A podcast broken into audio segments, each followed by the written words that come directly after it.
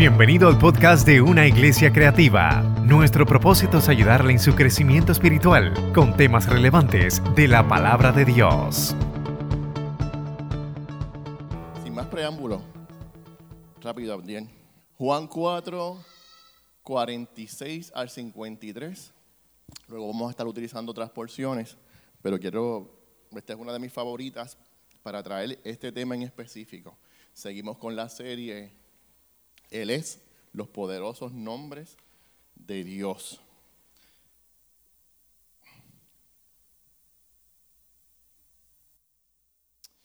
Dice, y volvió otra vez Jesús a Caná de Galilea, donde había convertido el agua en vino, Capernaum. Cuando este hombre se enteró de que Jesús había llegado de Judea a Galilea, fue a su encuentro y le suplicó que bajara a sanar a su hijo, pues estaba a punto de morir. Ustedes nunca van a creer si no ven señales y prodigios, le dijo Jesús. Señor, nuevamente rogó el funcionario, baja antes de que se muera mi hijo. Vuelve a casa, que tu hijo vive, le dijo Jesús. El hombre creyó lo que Jesús le dijo y se fue. Cuando se dirigía a su casa, sus siervos salieron a su encuentro y le dijeron la noticia de que su hijo estaba vivo. Cuando les preguntó a qué hora había comenzado su hijo a sentirse mejor, le contestaron, ayer a la una de la tarde. Eh, se le quitó la fiebre. Entonces el padre se dio cuenta de que precisamente esa hora Jesús le había dicho, tu hijo vive. Así que creyó él con toda su familia. Amén. Este es uno de mis eh, versículos favoritos de, nuestro, de mis capítulos favoritos para presentar el tema de, de esta mañana. Él es Jehová Rafa. El Señor que sana. ¿Cuántos, para empezar, vamos a hacer un diagnóstico. ¿Cuántos están conscientes de que Jehová sana? Amén. Pero a veces como que es bueno, a través de estas buenas noticias, nosotros mismos como que meternos una inyección de fe. Y, y quiero resumir el final aquí en el principio. Al final, mi, eh, propósito, mi, mi, alma arde porque ustedes eh, busquen los dones espirituales, que entiendan que la sanidad divina está ahí para nosotros, pero aprender cómo pelear y cómo buscarla. Que no tengas miedo a acercarte a la presencia del Espíritu Santo y a una relación con el poder del Espíritu Santo. Y que reconozcamos la autoridad que Jesús te ha delegado a ti. Y esa es la parte que le vamos a dar bien fuerte hoy. La autoridad que Dios te ha delegado a ti. Y por esa, y a causa de esa autoridad, no deberíamos de ninguna manera tener miedo. Y por último, eh, volver a nuestras raíces pentecostales. ¡Llegaron los pentecostales! Pentecostal porque creemos en las manifestaciones del Espíritu Santo. Padre, en esta hora te damos gracias por tu hermosa presencia. Gracias, Señor, por tu palabra, que es de aliento, Señor, a nuestra alma, refrigerio a nuestro espíritu, Señor. Gracias porque ella dirige, Señor, nuestros pasos. Permite que aprendamos, Señor, que estemos atentos a tu voz, Señor. Permite que Pastor Manny sea corto y conciso. En el nombre de Jesús. Amén. La última vez lo hice, de verdad, la última vez el Señor me escuchó. Miren, de dónde, eh, y a manera de introducción, eh, hemos visto Elohim, Shalom, hemos visto una serie, cómo Dios se revela y presenta y se presenta así como algo nuevo para el pueblo de Dios, que no, que no era, que no había sido develado por parte de él antes. Pues Jehová Rafa, Jehová el que sana, se presenta bajo las siguientes circunstancias. Y estas son las circunstancias. En Éxodo capítulo 14 todos conocemos eh, la encrucijada que tuvo el pueblo de Israel, donde tenía en la parte de atrás a los egipcios, al pueblo enemigo, y de frente tenía el mar rojo. Y ante esa encrucijada, todos y cada uno de ellos experimentaron el super gran milagro que ellos nunca, nunca, nunca en su vida habían ni siquiera escuchado, ni habían experimentado. Capítulo 14. Éxodo 15, tienes 21 versículos donde... Tienes 21 versículos donde el nivel emocional de, del pueblo de Dios estaba totalmente alto. Yo no sé si, yo puse... Pasa a la próxima, Pancho. Ahorita les cuento el chisme que me pasó con esto. No, no lo, no lo puse. Pues eh, eh, capítulo, capítulo 15 eh, estaba, yo sé que tú eh, abres el mar rojo sé que lo harás otra vez. Y estaban adorando y exaltando a Dios, el nombre, el poderoso nombre de Dios, reconociendo la grandeza. Luego los últimos, casi los últimos versículos de, del capítulo 15, Mariam, la, la, hermana de Moisés, otro cántico, y dice la Biblia, pásame la Biblia, mi amor. Eh, y dice la Biblia que Moisés y todo Israel estaban haciendo este cántico. Muy bien. Capítulo 14 de la salida, capítulo 15 del 1 al 21, nivel emocional alto, cánticos de adoración. Yo sé que tú mueves montañas y sé que lo harás otra vez, hasta que llega el versículo 22 al 27. Uf. Dice,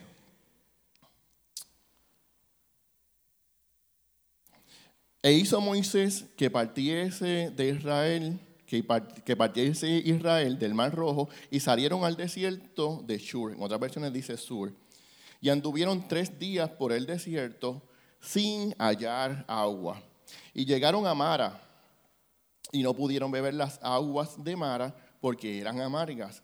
Por eso le pusieron el nombre de Mara. Entonces el pueblo murmuró contra Moisés y dijo, ¿qué hemos de beber? Y Moisés clamó a Jehová y Jehová le mostró un árbol y lo echó en las aguas y las aguas se endulzaron. Allí les dio estatutos y ordenanzas y allí, eh, anterior, y allí los probó.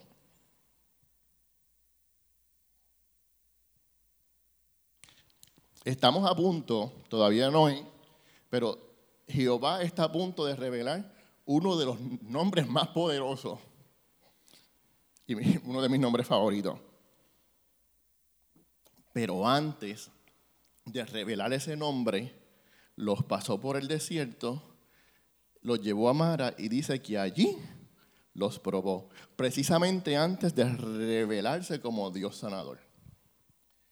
Y es porque en tu vida, en nuestra vida, antes de que Dios se revele como Dios sanador, tiene que venir la prueba, tiene que venir el diagnóstico, tiene que venir la situación difícil que te caiga a la mente, para que entonces Dios se pueda revelarle tu vida como Jehová Rafa, el que te sana. Y allí los probó Próximo. Y dijo, si oyes atentamente la voz de Jehová tu Dios, e hicieres lo recto delante de sus ojos, y dieres oído a sus mandamientos y guardares todos sus estatutos, ninguna enfermedad de las que envié a los egipcios te enviaré a ti. Porque, y aquí es cuando, este es mi nombre. Porque yo soy Jehová.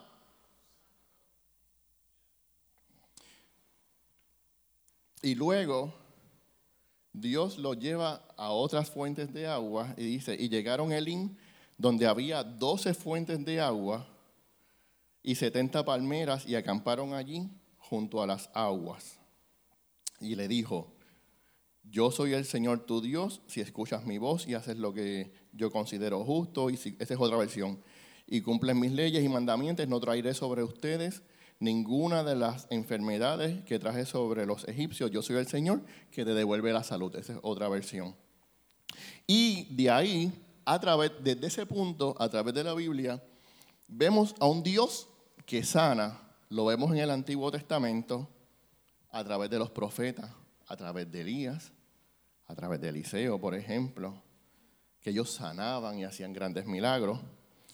Luego el profeta Isaías hace una promesa de sanidad bien grande, Isaías 53:5.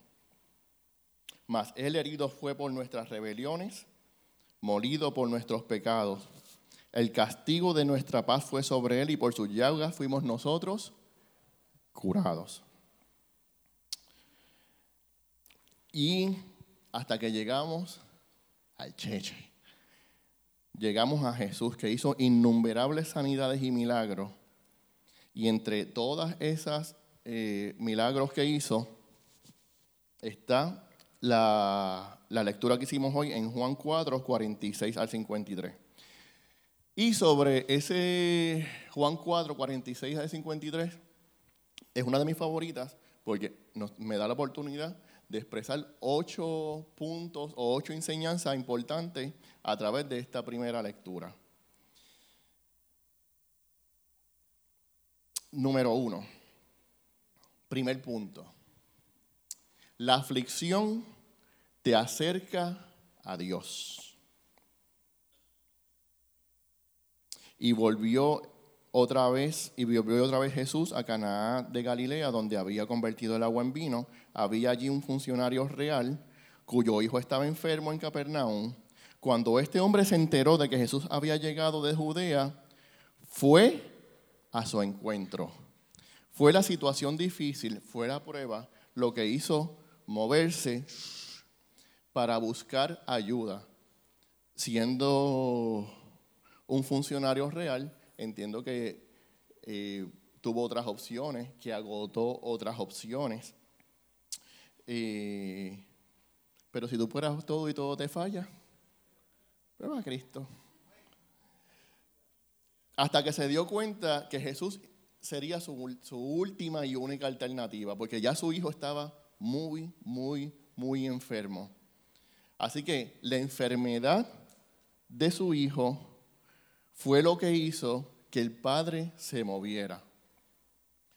Eh, fue lo que hizo que el padre se acercara a Jesús. Eh, esta persona estaba desesperada. Y si no hubiese sido por la enfermedad de su hijo, él no hubiese caminado 25 kilómetros hasta para llegar al encuentro con Jesús. Y eso es precisamente lo que nos pasa a nosotros, que hasta que no nos llegue el momento de la prueba y el momento difícil, es que no optamos por acercarnos a Jesús, por acercarnos a Dios. Pero la Biblia dice bien claro a Dios no le molesta porque tenemos provisión. La Biblia dice en Salmos 34, 18. Creo que, el próximo, creo lo en el próximo, sí. Cercano está Jehová. ¿A quiénes? A los quebrantados de corazón. Esta situación, esta enfermedad que quebranta, que atribula, es una oportunidad para que Dios se acerque a ti. Porque escrito está, Cercano está Jehová a los quebrantados de corazón. Cuando tú estés orando y cuando estemos orando para que las personas se sanen, también tenemos que orar para que esa persona se acerque más a Dios. Miren, eh, nosotros tuvimos más en la familia de Angie un proceso de pérdida Y así analizando, allí estuvo con un familiar en, hospital, y etcétera. Esto, entonces Manuel, e, ella me dice, mira Manuel, chacho, me gustó hablar con esta persona porque, chacho, su fe es diferente. Pero concluimos que si no hubiese sido por la enfermedad, no hubiese sido el último chance para salvación. Porque en otra, bajo otras circunstancias, la muerte lo hubiese tomado sin la enfermedad, lo hubiese tomado sin la salvación. a veces esa, esa enfermedad es la, la, última oportunidad que Dios le da a veces a algunas personas para que se acerquen a Él. Así que, primer punto, la enfermedad, la aflicción te acerca a Dios. Número dos, no hay distancias en el poder de la fe. No hay distancias en el poder de la fe. En ningún momento se dice que Jesús conocía al muchacho o que fue a verlo. Todo fue a distancia. Eh, yo que fui... ¿Cuántos aquí nacieron en, en la iglesia? Ok, yo nací en un hospital. Pero está bien.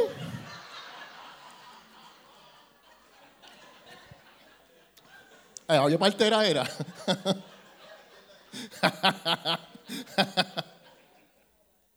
bueno, lo que les quiero decir es que, ¿verdad? Esto, nacido y criado en el Evangelio, y pues, uno ha estado desde bien pequeño a estas experiencias, eh, muchas experiencias, muchas experiencias, en una iglesita pequeña, Mission Boal, eh, había una hermana, había un hermano, bien amigo de mi papá. Entonces mi papá iba allá a tomar café porque Angelita, la esposa, hacía café con leche denia y mi papá le encantaba. Entonces, cierto, cierto día eh, fuimos, yo estaba chiquitito, yo creo que yo no estaba ni en la escuela. Y entonces todo el mundo ese día estaba maravillado porque, no sé cuántos se acuerdan, que número uno, el, televisor era el cajón del diablo, el radio era el punto de contacto. Entonces, Angelita tenía un pie así, ¿verdad? pero ese día no lo tenía así, ese día lo tenía así. Y, y cuando ella nos está contando el testimonio, que creo que había sido ese mismo día o esa misma semana, fue el siguiente. Ella estaba barriendo o pasando mapos y entonces el radio estaba puesto y la persona que estaba eh, predicando dice, y ven y toca, el, porque eso se hacía mucho, y se, ven y toca el radio como punto de contacto. O sea, la persona estaba por allá, por Camuy, y ella estaba aquí en el barrio Celada de Gurabo, y entonces ella da cuenta que caminando hacia la, o sea, no, tuvo ni que llegar a la radio. Cuando tocó la, antes de tocar la radio, ya estaba caminando derecha. Eh, quiere decir que, no, hay, no, hay, no hay distancia para... Las asambleas de Dios hace muchos años, a principio, tuvo un evangelista, Smith Weaverworth. Él era un plomero.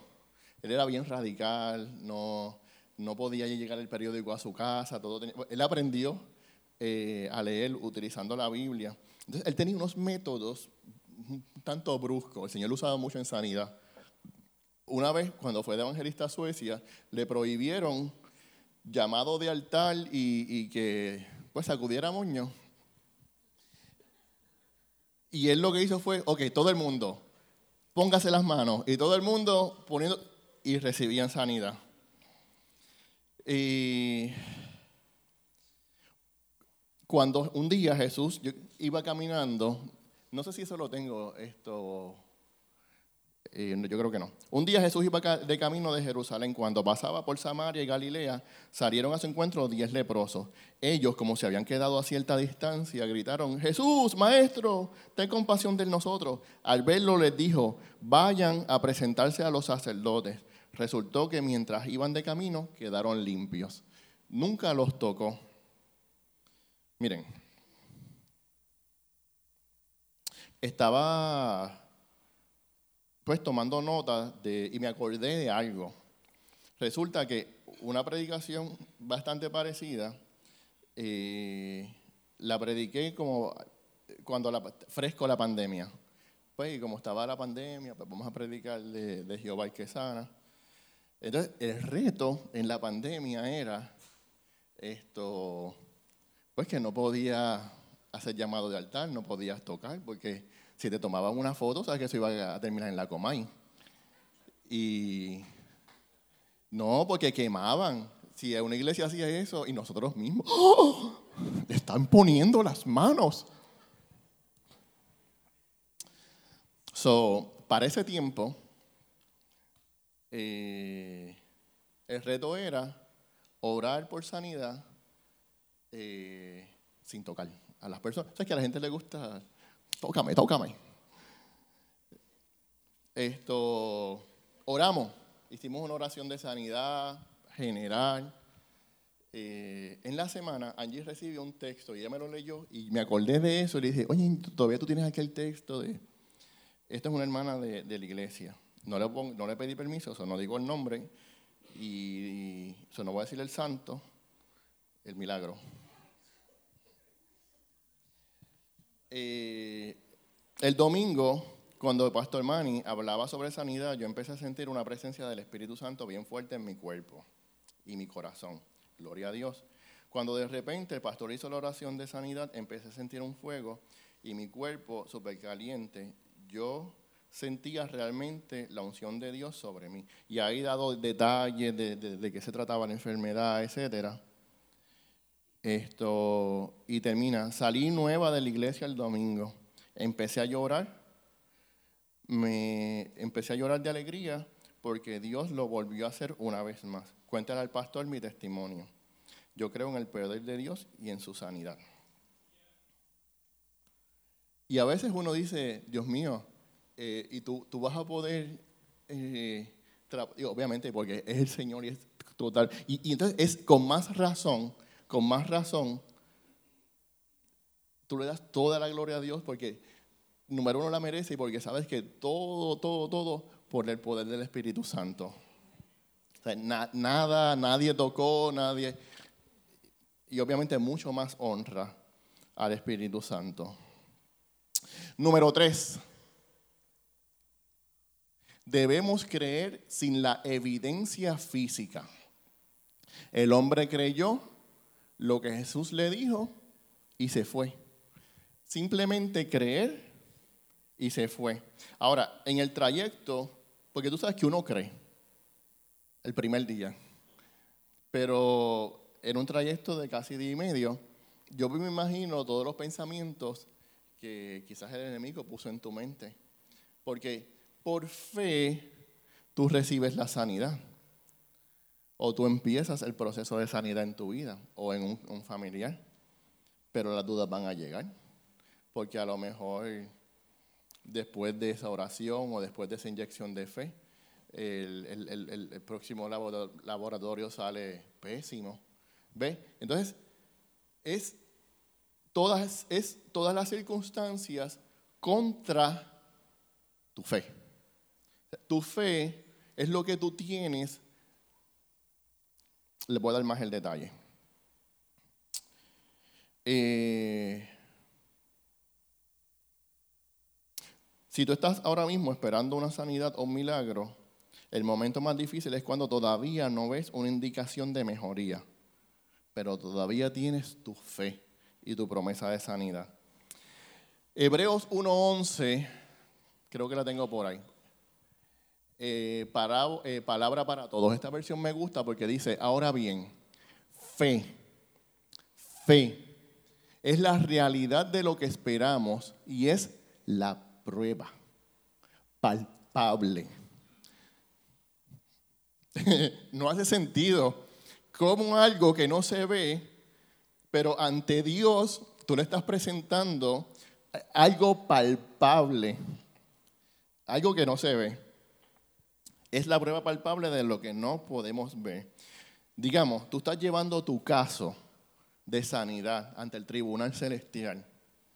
Cuando tú estás en un tribunal, tú necesitas presentar qué?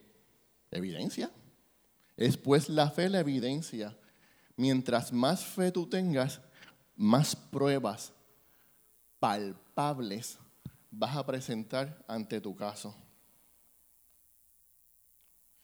Eh, en frustración por siempre querer evidencia física, Jesús dice anterior en el versículo 28 cuando llega por primera vez, ustedes nunca van a creer si no ven señales y prodigios. Yo, porque Jesús a veces le bajaba fuerte a, las personas, eh, a la mujer, sí, pero es que los perrillos, le bajaba fuerte para después darle la enseñanza y pasarle la mano. Pero dije, pero ¿por qué Jesús le, bajó así? O sea, que, ¿quiénes son ustedes? Y la realidad es que no conseguí nada. No es que no conseguí nada. Y yo pues hice mi exégesis. Y esto es lo que yo pienso.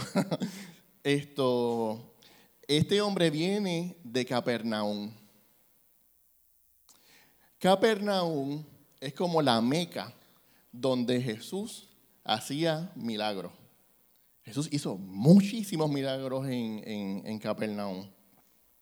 Eh, de hecho, en Mateo 11, 20, eh, Jesús está hablando ciertas ciudades y las está como que condenando, las está señalando, porque era en las ciudades donde había hecho la mayor parte de sus, de sus milagros, mas sin embargo no se habían arrepentido. Y dice, dijo Jesús, ¿y tú, Capernaum, acaso serás levantada hasta el cielo? No, sino que descenderás hasta el abismo. Y mira lo que dijo Jesús. Si los milagros que se hicieron en ti, en Capernaum, se hubieran hecho en Sodoma, en Sodoma, esta habría permanecido hasta el día de hoy. Quiere decir que Capernaum estaba acostumbrada a ver los milagros de Jesús. No se arrepentían, pero los veían y estaban ahí. ¿O por qué tú crees que, el hombre conocía a Jesús y, fue al paso a buscarlo? Porque Jesús era un personaje, ya se conocía en Capernaum. cuando, cuando Jesús resucitó, eh, Tomás no quiso creerlo, fue uno del grupito de los que no. Eh, dice Jesús a Tomás, creo que lo tengo ahí, eh, Abdiel. Sí, porque me has visto, has creído, le dijo Jesús, y yo le puse ahí a Tomás, dichosos los que no han visto, mas sin embargo, ¿qué? Mas sin embargo, creen. Eh, Número punto número cuatro.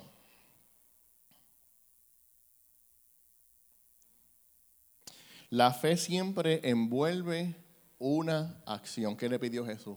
Vuelve a tu casa que tu hijo vive. El hombre creyó lo que Jesús le dijo y se fue.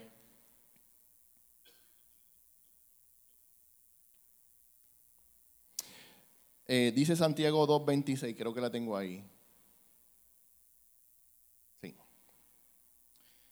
Porque como el cuerpo sin espíritu está muerto, así también la fe sin obras está muerta. El evangelista que les dije, que no lo permitían ir a Suiza porque tenía unos métodos raros, uno de los métodos era que él, eh, cuando estaba ministrando por sanidad y venía un cojo, lo primero que hacía era que le rompía las muletas. Lo cual lo obligaba a moverse en fe, porque quede otra si ya no tiene muleta.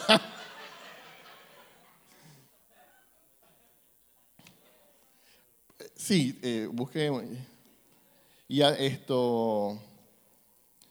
Lo que quiero decir es que cuando estés en tu proceso de ser sano o sana, empieza a caminar ya como si estuviese, empieza a declararlo con tu boca, empieza a verlo, empieza a visualizarlo, empieza a confesarlo como decía Gigi, el manito que tenía. Él no dice qué tienes, el manito que tenía.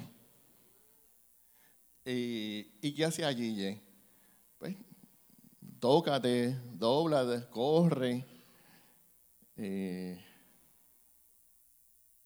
¿Qué le hacía Jesús? lo, le curaba así le preguntaba, y que le decía, vete, lávate, o veas esto, o ve, preséntate. Siempre hay algo envuelto que en la fe.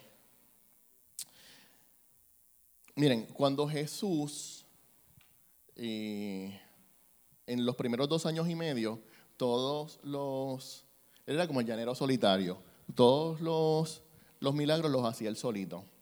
Ya a los dos años y medio, eh, ya empoderó a otros para que hicieran lo mismo. Los estaba ya preparando. Mateo 6.8 dice, Jesús ordenó a los doce a sanar. Sanad enfermos, limpiad leprosos, resucitad muertos, echad fuera demonios. De gracia recibiste, dad de gracia. ¿Qué se nos demanda? Hacer eh, sana, vete sana, vete, pon las manos, liberta, echa fuera demonios. Eh, en el momento que se... Eh, número 5.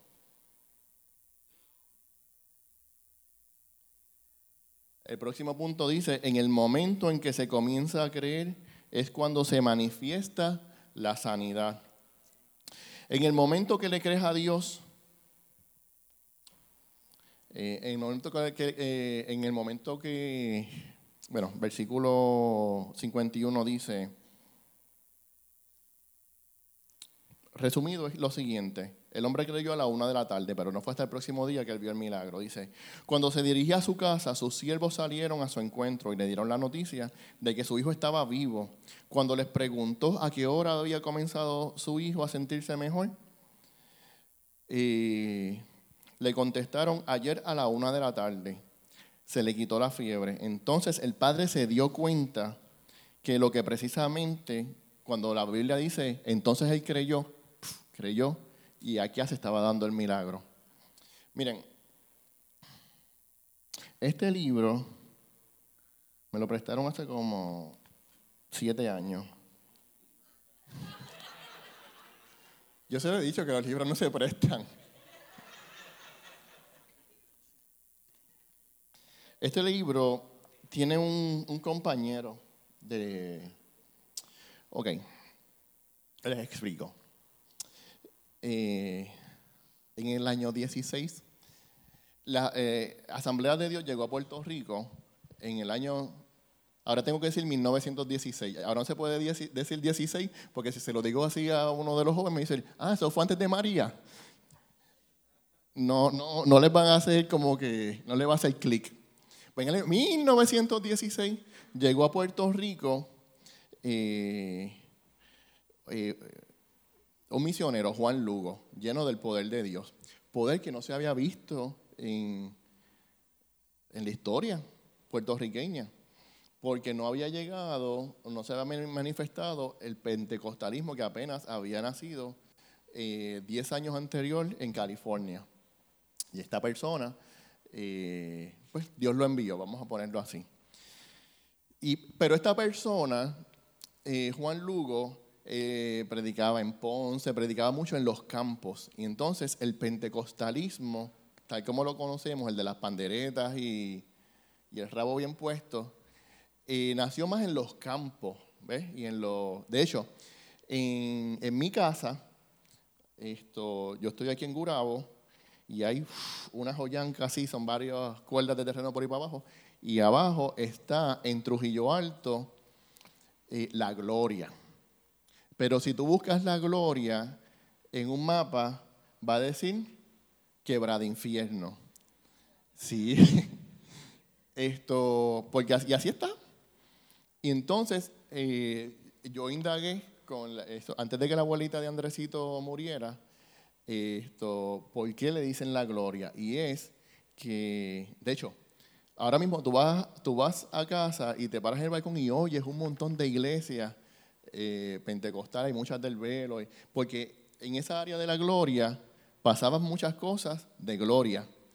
Eh, y hay muchos testimonios, tanto así que las personas caminaban, por ejemplo, desde el barrio Howard de, de Gurabo, subían Jaguas Lomas, bajaban y llegaban hasta la gloria. O sea, cuando usted escucha esas historias de que salíamos a las 4 de la tarde, llegábamos a las 4 de la mañana con el quinqué, es eso, es eso. Pero ¿qué sucede? esta, esta, esta experiencia pentecostal de sanidades, de represión de demonios, pues se daban en estas partes de la isla, pero también Puerto Rico para ese tiempo contaban con unas iglesias históricas, eh, metodistas, discípulos, que veían esas manifestaciones con el rabito del ojo, hasta que en 1933 eh, se dio un avivamiento histórico en, en los discípulos de Cristo de Puerto Rico. Y yo tengo varios libros de la misma persona, están prestados. Eh, entonces, eh, uno de los grandes precursores de este avivamiento fue el pastor en aquel momento, Isaías Narváez. Si el apellido le suena, es porque es el abuelo de, exacto, de MacDill. Esto, entonces, eh, hay un montón de testimonios, y esto es como, como leer el libro de Hechos, pero en 1933. Entonces, miren esta, miren esta sanidad. En el barrio nuevo de Bayamón se estaba muriendo de tisis pulmonar, eso era tuberculosis, una joven que profesaba la fe católica. Enviaron a mi casa a un hombre con una bestia para que llegara hasta el hogar. De, me imagino una bestia es un caballo o algo así, ¿verdad? 1933. Enviaron a mi casa a un hombre con una bestia para que llegara hasta el hogar de la, enferma y orara por ella. Ella, la única, eh, para que orara por ella, era la única esperanza que tenía esa familia. Yo no podía ir debido a que estaba quebrantado de salud. Contradicción, ¿verdad? Le dije al Señor que vino a buscarme, yo no puedo ir hasta allá. Mejor yo oro aquí por ella. Me dijo, está bien, pero la condición de ella es crítica. Lo que hay en ella, eh, lo que hay en ella en la cama es un esqueleto viviente, con unos ojos fuera de, la, de órbita. Al regresar el hombre, eh, sin mí al barrio, vio el hogar rodeado de una multitud de curiosos. La joven que no podía antes moverse en su lecho, ni ingería alimentos, se había levantado del lecho milagrosamente. Dios había hecho la obra. Que es una, ¿verdad? un testimonio como lo, lo estamos viendo aquí en la Biblia. Muchas personas vinieron al conocimiento del Evangelio por este evento. Transcurrieron tres años, vivíamos en la calle Esteban Padilla de Bayamón. Escuché que alguien tocó la puerta de mi casa. Cuando abrí la puerta, una joven muy guapa, muy bien vestida, me preguntó, ¿sabe usted quién soy? Le contesté, la conozco. Me dijo, ¿recuerda usted la joven tuberculosa de Barrio Nuevo por la cual usted oró hace tres años? Esa joven soy yo y me sané y me casé y tengo un hogar.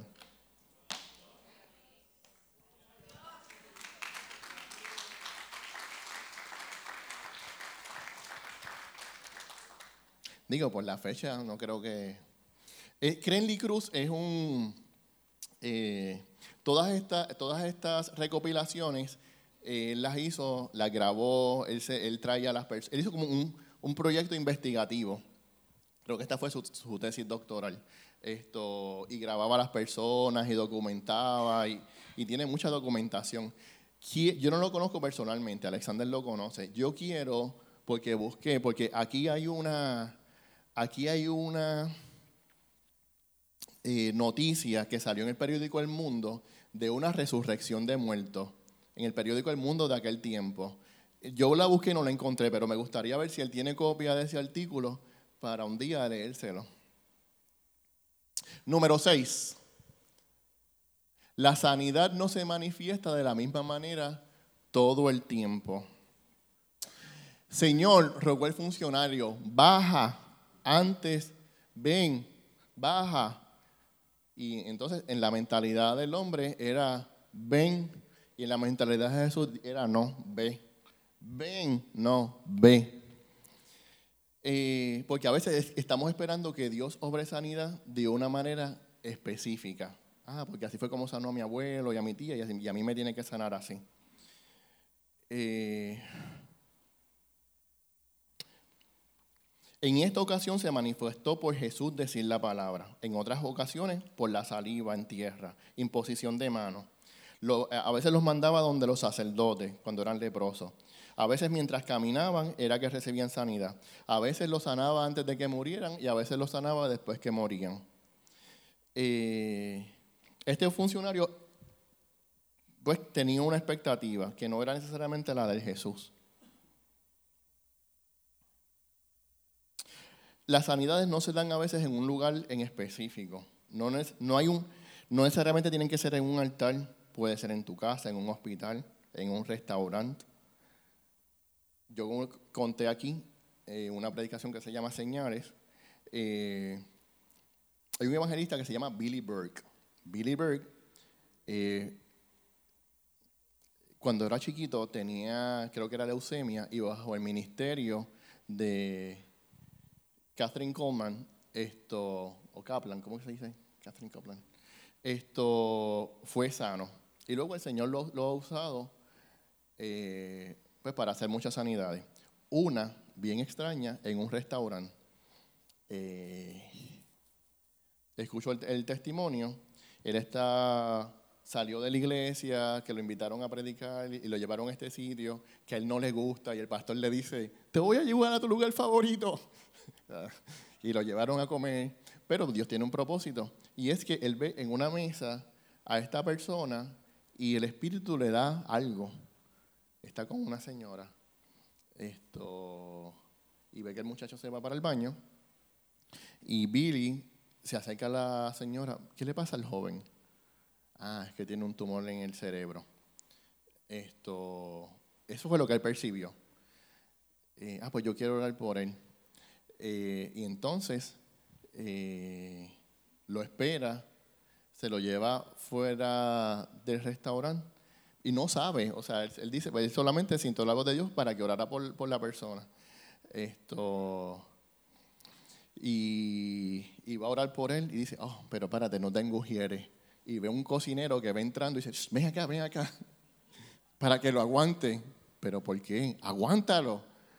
Pero es que, pero es que él está bien. No, no, él se va a caer. ¿Cómo que se va a caer? ¿Cómo que yo voy a caer? Esto, y el testimonio es un poquito largo, pero es, es, eh, glorioso. Eh, miren, las señales son importantes. Ah, punto número siete. La fe, hermanos, es contagiosa. O a ver cuando uno cuenta estos testimonios, a ver si usted no se siente como que pompeado. Eh, la fe es contagiosa, porque a lo último dice que creyó él y quién. Y toda su familia. Y la realidad es que quizás nosotros no, necesitemos señales para creer en Dios. A veces, a veces a Jesús le pedían señales y Jesús no las daba. Danos una señal. Yo no acabo de multiplicar los panes ayer. No, pero hoy queremos una señal. Dios no, Dios no está en ese, en ese negocio. A veces, ¿verdad? Uno ignorante, quizás hace mucho tiempo atrás, Señor, sana, para que la gente vea. Es como que, para darte rating, para darte publicidad. Señor no necesita nada de eso. Señor sana por misericordia, porque te ama y porque tú eres su hijo. Eh, pero yo entiendo que esta, esta nueva, generación, generación, necesita estas demostraciones de poder para que reciban el, el mensaje. Marcos 16, 20 dice, los discípulos salieron y predicaron por todas partes, y el Señor los ayudaba en la obra y confirmaba su palabra con las señales que la acompañaban. Juan 6, 12, y mucha gente lo seguía, y mucha gente lo seguía porque veían las señales milagrosas que hacían los enfermos. Hechos 9, 32, 35. Pedro, que estaba recorriendo toda la región, fue también a visitar a los santos que vivían en Lidia, Lida. Allí encontró un paralítico llamado Eneas, que llevaba ocho años en cama. Eneas, dijo Pedro, Jesucristo te sana, levántate y tiende tu cama. Al instante se levantó. Todos los que vivían en Lida y en Sarón lo vieron y se convirtieron al Señor. Hechos 9, 40 al 42. Pedro dice que todos salieran del cuarto. Luego se puso de rodillas y oró. Volviéndose hacia la muerta, dijo: Tabita, levántate. Ella, ella abrió los ojos y al ver al Pedro se incorporó. Él, tomándole de la mano, la llevó. Luego llamó a los creyentes y a las viudas, a quienes presentó viva. La noticia se difundió por todo Jope y muchos creyeron en el Señor.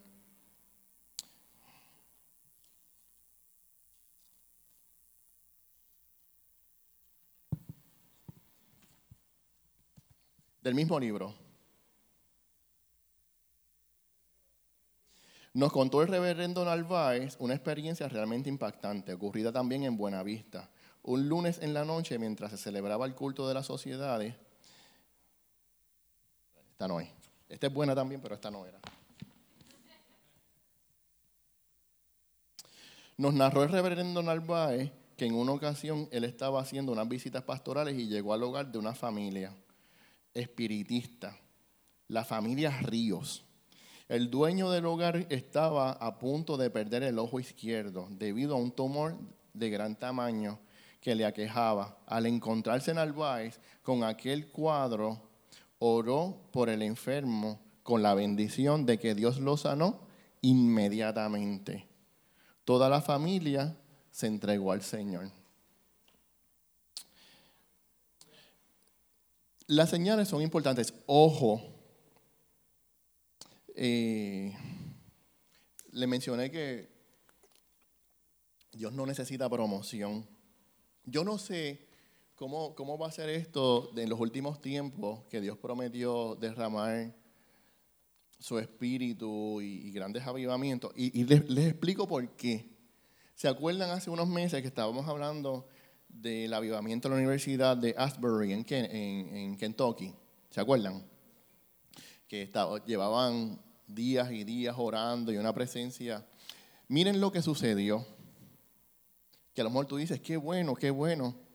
Yo veo a este muchacho que yo conozco, yo, que hace este loco allí, transmitiendo live.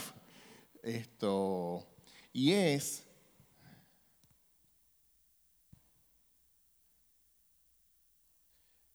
quizás eh, tener algo de cuidado con la morbosidad, con el sensacionalismo, con el... No sé, es, eh, yo me imagino este mismo e, e, escenario eh, acompañado de otras señales y otras sanidades. Esto, y pienso en las personas que iban a estar cuestionando, pienso en las personas que iban a estar argumentando, que iban a estar dudando. ¿Ves? Así que sí las señales son buenas, pero las señales, Dios te va a sanar porque Dios te ama, no porque necesite un anuncio en el nuevo día de que yo soy un Dios sanador. Tú simplemente créelo. Una vez lo creas, Él se va a manifestar en tu vida como Dios sanador. Y, y el último punto es que hay propósito en la sanidad. Estoy seguro de que luego de este milagro el oficial se convirtió y sirvió como predicador en su tierra. Lo mismo pasó con la mujer tsunamita. Cuando, cuando, ah, el próximo, sí, lo, tengo aquí. Eh, próximo versículo. Ahora bien, esta es la historia del Garadeno. Ahora bien, el hombre de quien había salido los demonios le rogaba que le permitiera acompañarlo, pero Jesús lo despidió y le dijo, vuelve a tu casa y cuenta todo lo que Dios ha hecho por ti. Así que el hombre se fue y proclamó por todo el pueblo lo mucho que Jesús había hecho por él. Eh, yo en mi corazón sé que tu oración y tu petición de sanidad va a ser contestada. Lo creo, me pongo de acuerdo, ahorita vamos a estar orando. Eh, pero es porque la sanidad tiene un propósito en tu vida. Y es que tú te vas a levantar y tú vas a ser testigo y tú vas a decir, como el, yo, era ciego y ahora veo que, o sea, no, no hay, ser testigo es, eh, tú no es que tienes que ir a la universidad, ni tienes que, cuando a ti te llaman de un tribunal porque algo sucedió, esto, y hay que corroborar esa información, tú dices, eh, mi nombre es Manuel, yo vi esto, esto, vi lo que pasó y me sentí así, y esto es lo que pasa ahora. Eso es simplemente testificar. Mi nombre es Manuel, yo tenía cáncer y ahora no lo tengo. Sencillo. Y entonces yo hice un, un summary de algunas preguntas frecuentes que nosotros pudiésemos tener y las traje aquí. preguntas frecuentes.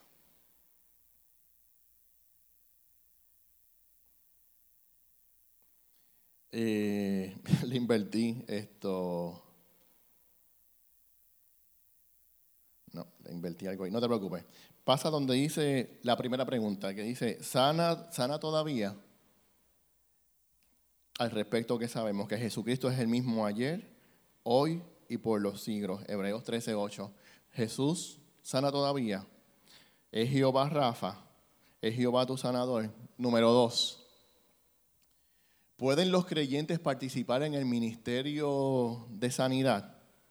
O sea, ¿puedo yo ser parte del ministerio de sanidad de mi iglesia? ¿Puedo yo orar y una persona pudiese ser sana? Mateo 10.1 dice, entonces, llamando a sus doce discípulos, les dio autoridad sobre los espíritus inmundos para que los echasen fuera y para sanar toda enfermedad y toda dolencia. Mateo 10, 7 8 dice, donde quiera que vayan, prediquen este mensaje. El reino de los cielos está cerca. Sanen a los enfermos. Ya el mandato está, resuciten a los muertos, limpien de sus enfermedades a los que tienen lepra, expulsen a los demonios. Lo que ustedes recibieron gratis, denlo gratuitamente. Marcos 6, 12 y 13. Los 12 salieron y exhortaban a la gente a que se arrepintieran. También expulsaban a muchos demonios y sanaban a muchos enfermos, ungiéndolos con aceite. Lucas 9, el 1 y el 6. Habiendo reunido los 12, Jesús les dio poder y autoridad para expulsar a todos los demonios y para sanar enfermedades. 6. Así que partieron y fueron por todas partes eh, de pueblo en pueblo, predicando el Evangelio y sanando a la gente. Y ese mismo poder está en usted, hermano. Número tres. Solo para los apóstoles es este poder. Ok, y les explico.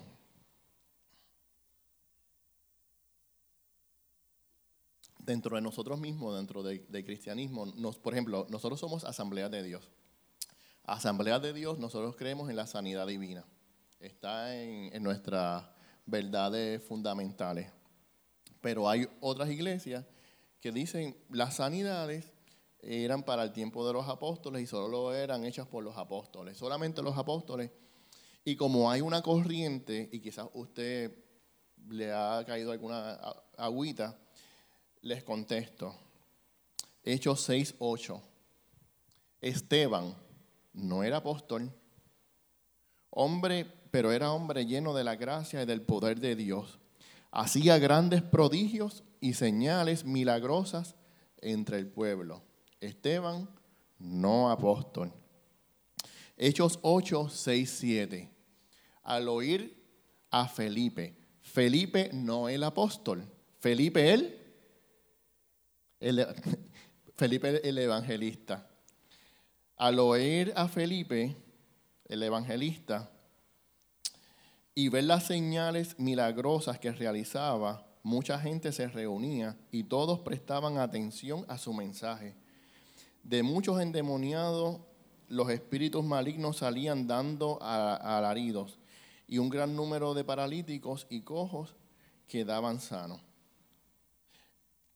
Esta señal, eh, Marcos 16, 17 y 18, estas señales acompañarán a los que crean en mi nombre. Expulsarán demonios, hablarán en nuevas lenguas, tomarán en sus manos serpientes y cuando beban algo venenoso, no les hará daño alguno.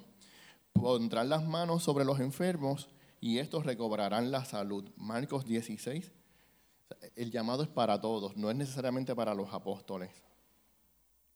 Próxima pregunta que es válida. Ayer estaba viendo, me puse YouTube a ver a dos pastores con estas dos corrientes, si, si el poder cesó con los apóstoles y los milagros cesó, o si continúa. Eso tiene dos conceptos, y los, estaba viendo interesantes ambos. Eh, a cada uno, dice Primera de Corintios 12, 7 al 11, a cada uno se le da una manifestación especial del Espíritu para el bien de los demás, para el bien de la iglesia.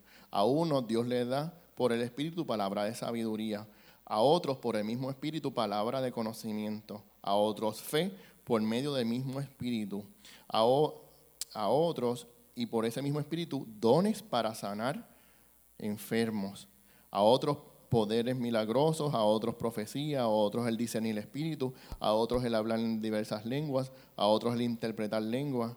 Todo esto lo hace un mismo y único espíritu, quien reparte a cada uno según él lo determina. Y miren, un dato curioso es lo siguiente.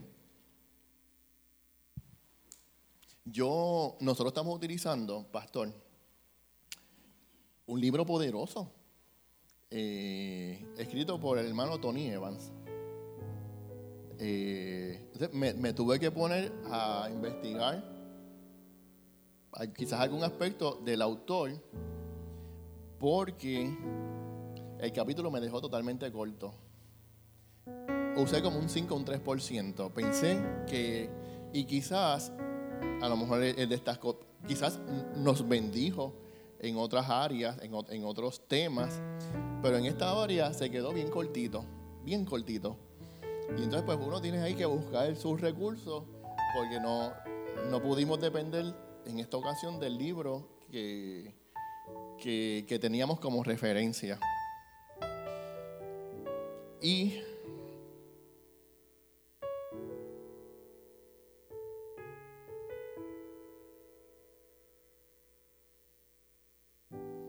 La Biblia dice, bajo en este mismo punto, Santiago 5, 14 y 15, dice, y es una pregunta, ¿está enfermo alguno de ustedes? Haga llamar a los ancianos de la iglesia para que oren por él y lo unjan con aceite en el nombre del Señor. La oración de fe sanará al enfermo y el Señor lo levantará. Y si ha pecado, su pecado le perdonará. No hice mucho énfasis, pero es que la sanidad del Señor tiene que ver bien directamente con la salvación. Salvación y sanidad siempre han estado bien directamente relacionados. Y, esto lo traje la última vez y quiero compartirlo nuevamente. Ponte de pie.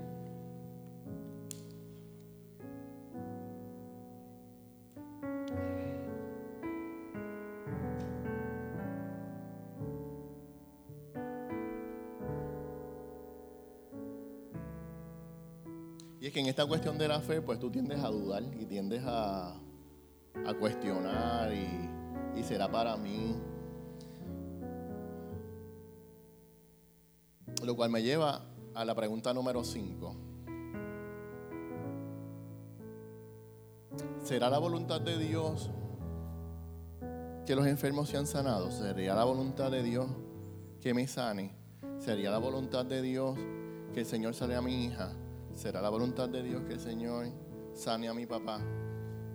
Porque es, válido, tenemos dudas, porque cuando llegamos al desierto, allí nos prueban y parte de la prueba es esto. De hecho, a veces la enfermedad es, más en la mente que en, el, que en el físicamente. A veces la enfermedad es más en el corazón. ¿Ves?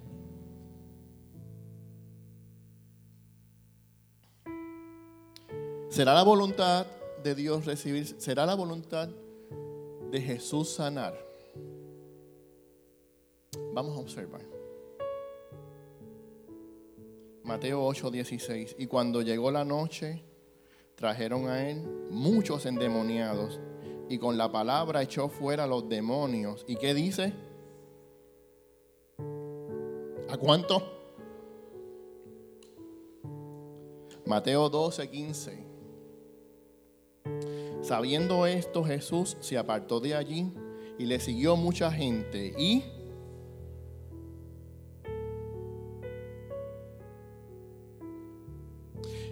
Mateo 14, 14. Y saliendo Jesús vio una gran multitud y tuvo compasión de ellos. La misericordia y la compasión tocaban mucho a Jesús cuando veía a las personas enfermas y necesitadas. Y dice, y sanó a los que de ellos estaban ¿qué? Mateo 15, 30, 31 dice, y se le acercó mucha gente que traía consigo a cojos, ciegos, mudos, mancos y otros muchos enfermos. Y los pusieron a los pies de Jesús. ¿Y qué hizo? De manera que la multitud se maravillaba viendo a los mudos hablar y a los mancos eh, sanados y a, los, y a los cojos andar y a los ciegos ver y glorificaban al Dios de Israel. Mateo 19, 2. Y le siguieron grandes multitudes y los sanó allí.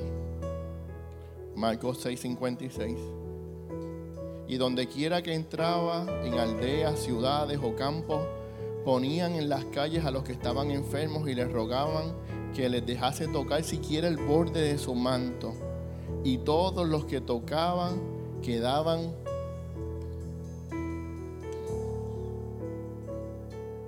Lucas 6, 19. Y toda la gente procuraba tocarle, porque poder salía de él y sanaba a todos. Procura tocarle. Procura tocarle.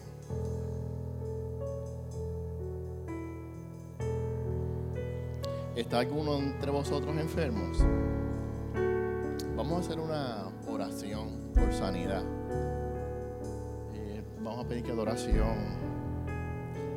Antes de hacer un llamado por sanidad y orar, y, usted puede a la distancia, a lo mejor no es usted, a lo mejor es familiar bien cercano. A lo mejor usted está fungiendo como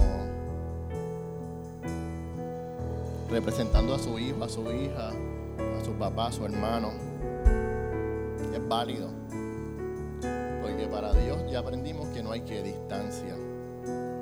Así que vamos, vamos a cantar, vamos a adorar. Y quiero que reflexiones en esta, en esta palabra. Y luego oramos.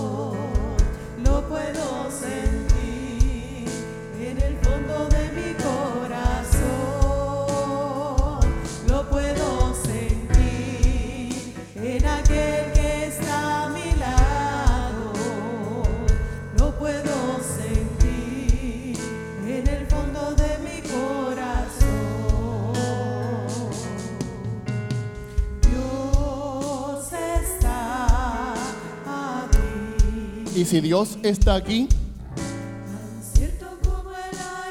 hay sanidad. Ahora sí abrimos el altar. Si tienes una dolencia, si tienes algo que te aqueja en tu cuerpo, en tu mente, en tu espíritu, queremos orar por ti. El altar está abierto.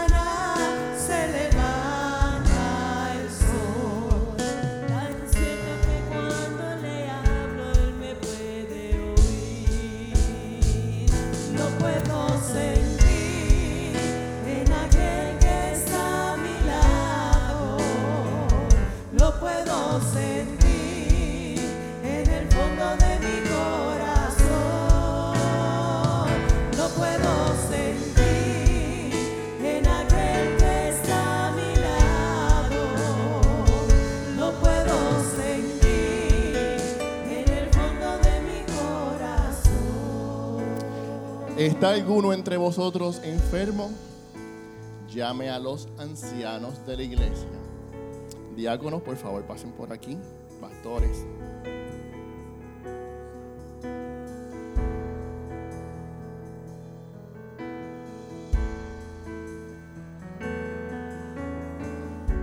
Y llegó el momento de creer. Llegó el momento de, agarrarte a tu fe. Llegó el momento de, poner en práctica y de quitar toda duda de tu mente, de tu corazón.